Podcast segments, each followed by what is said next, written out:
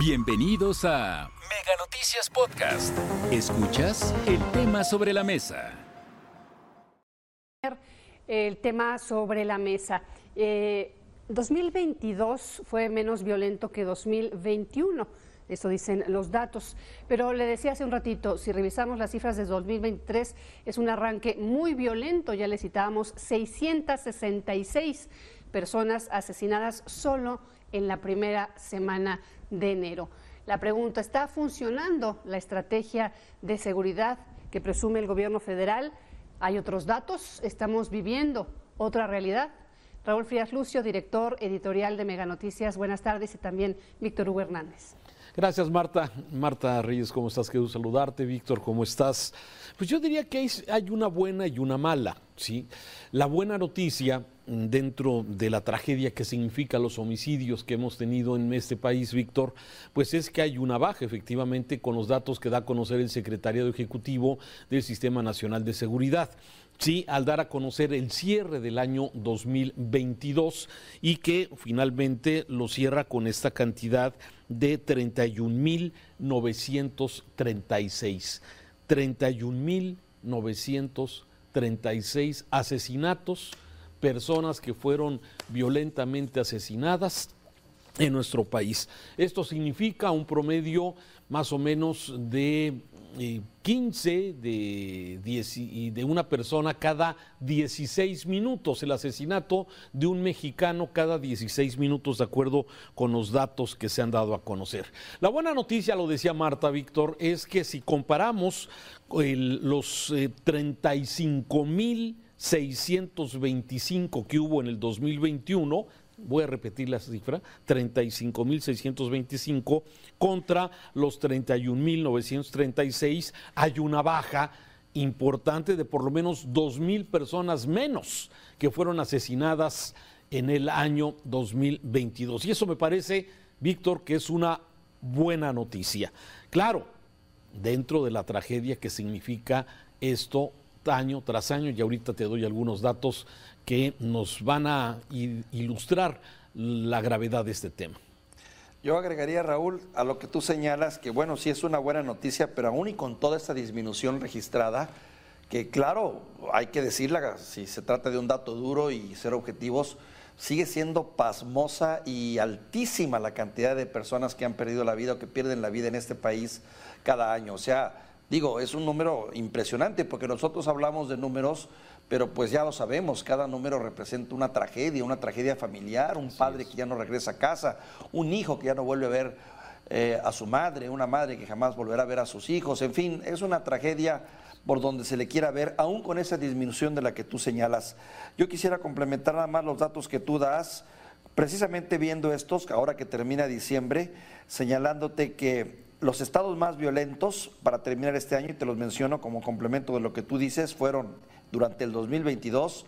Colima, fíjate, qué curioso, ¿eh? Colima, un estado tan pequeño, pero pues que ya sabemos que, que tiene ahí un gran trasiego de drogas por, por tener su puerto y su, su, área de, ahí de, desembarco. Colima, Zacatecas, Baja California, Morelos y Sonora. Fíjate, los estados más violentos del país, Raúl. El año pasado el año pasado. 22, sí, claro. Y estos datos que das me parece que es muy importante porque es en proporción a su población. Sí, porque mira, esta gráfica que nos muestra producción en este momento y que la compartimos con la audiencia y para la gente que escucha este podcast, bueno, tenga claramente, en los primeros 17 eh, días que tenemos de este 2023, ¿sí?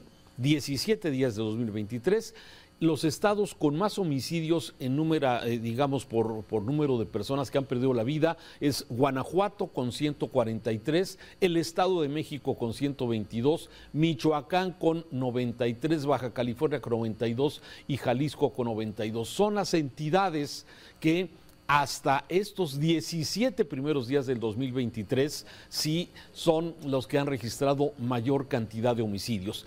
Pero ¿por qué te decía al principio que había una buena y una mala? La buena noticia es que hay una disminución respecto al 2022, del 2021 al 2022, que hay una disminución de casi 2.000 homicidios en todo el año.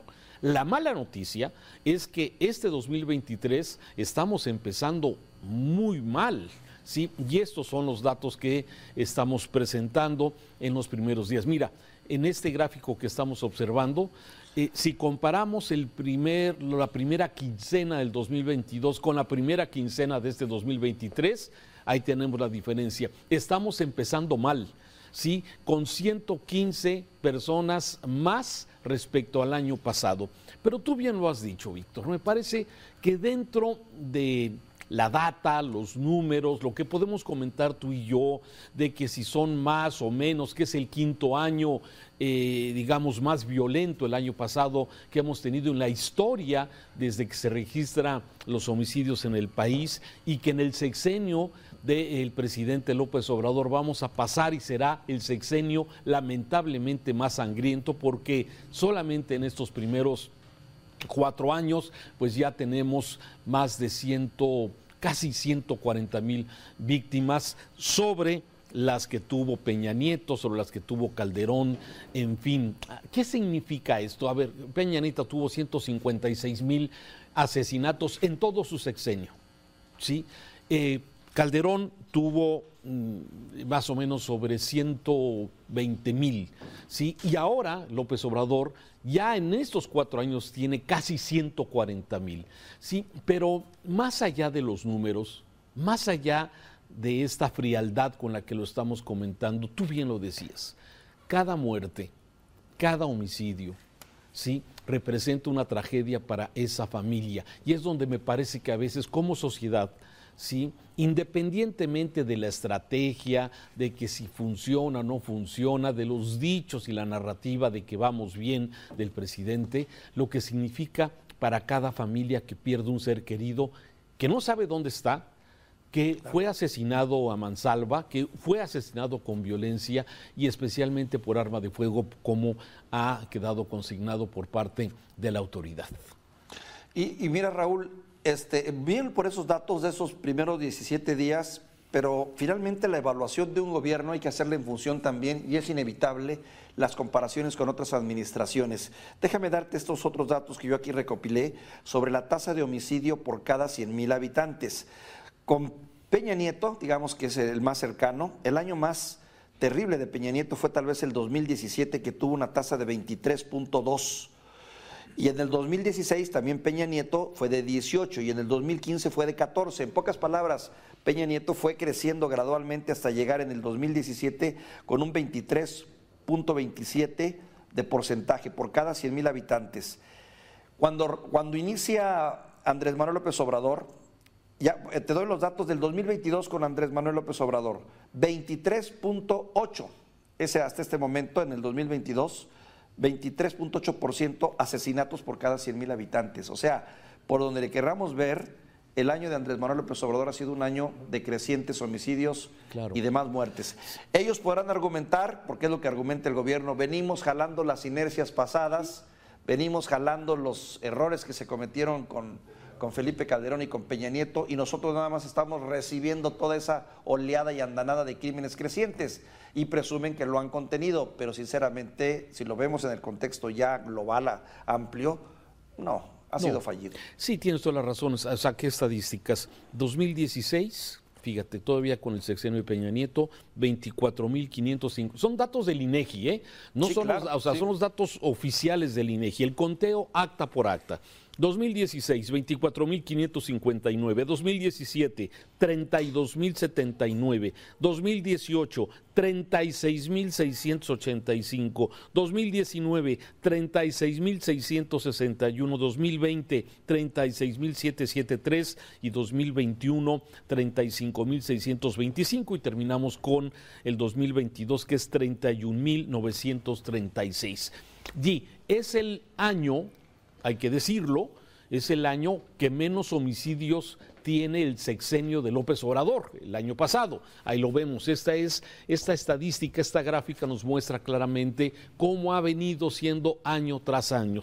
Sí, pero más allá de todo esto que estamos comentando y los datos, sí me parece que esta estrategia, este tema de los homicidios, que lamentablemente en 2023 estamos empezando muy mal con lo que ha sucedido ahora en Guanajuato, con lo que ha pasado en los límites con Zacatecas, con Jalisco, los desaparecidos, sí, lamentablemente, por más que hagan las autoridades de distraernos con diversos temas, que lo que dice todas las mañanas el presidente, el asunto es que el tema de la delincuencia, de la inseguridad, la tasa de homicidios por cada 100 mil habitantes, que es la que nos va indicando, porque a veces un estado como el de México o como el de Jalisco, que tiene muchos habitantes, se puede perder eh, la cantidad eh, proporcional, pero el dato contundente es que en México hoy, cada 16 minutos, muere una persona en forma violenta.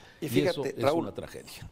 Fíjate, Raúl, y no necesariamente va en función de población, ¿eh? que pudieras tú decir, a mayor población, mayor el índice de personas asesinadas, porque ahí está Colima. ¿Qué me puedes decir de Colima? Colima, 107 asesinatos por cada 100 mil habitantes. Altísimo. En el 2021 tuvo 65 asesinatos y hoy se fue a 107. Algo no se está haciendo bien en Colima o algo se está dejando de hacer. Ahora, en contrapartida también debo decirte, ¿cuáles son los estados menos violentos durante el año pasado? Ahí te van, Yucatán, Coahuila, donde yo, donde yo vivo, Aguascalientes, Baja California Sur, Querétaro, Durango.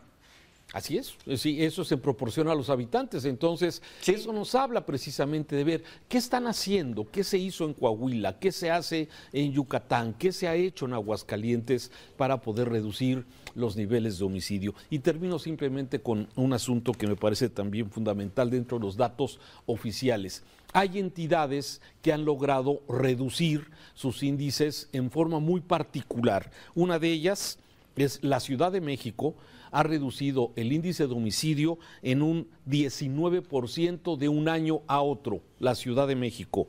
Jalisco, otro estado que ha logrado reducir, a pesar de sus niveles, un 14% de un año a otro, lo dice el gobierno federal. Y Guanajuato, a pesar de lo que todos los días reportamos aquí en Mega Noticias, ha logrado reducir del 21 al 22 un 8%. Esos esfuerzos que a veces eh, eh, no se ven esos esfuerzos de los estados junto con el gobierno federal, con una estrategia de fortalecer las policías estatales, las posibles estrategias municipales, puede tener algún tipo de resultado. La Ciudad de México me parece que es un ejemplo claro, a pesar de que tenemos hechos violentos que hemos registrado en los últimos días, el trabajo que se ha hecho con la policía es un trabajo que ha logrado reducir índices de delincuencia en la capital del país. Pero, pero fíjate, Raúl, la experiencia de la Ciudad de México, capacitación en los cuerpos policíacos, aplicación de la tecnología, porque como nunca se han puesto cámaras que han ayudado en mucho a hacer seguimiento y esclarecimiento de casos, facultades que también se les ha dado a la policía, que en otros estados no las hay por ejemplo, unificar no solo la cuestión de la, de, la capacidad para detener infraganti, sino también para continuar con la investigación, cosa que en los estados, por ejemplo, no se hace. Un policía detiene, pero no puede seguir investigando, se lo tiene que pasar a, una fiscalía. o a una procuraduría, que normalmente también llega ya tarde, llega descontextualizado y abandona la investigación. Todos esos detalles parece mentira, pero influyen para hacer una región más segura. Y tal vez el más importante para mi gusto, la desvinculación de la clase política, el desmantelamiento el, ataque a la impunidad, que son fundamentales para poder tener seguridad. Buen resumen has hecho. Víctor, gracias. Te mando un saludo. Saludo. Hasta aquí la información. Recuerda que el tema sobre la mesa ya está disponible en Spotify, Apple Podcast, Google Podcast y Amazon Music. Hasta la próxima.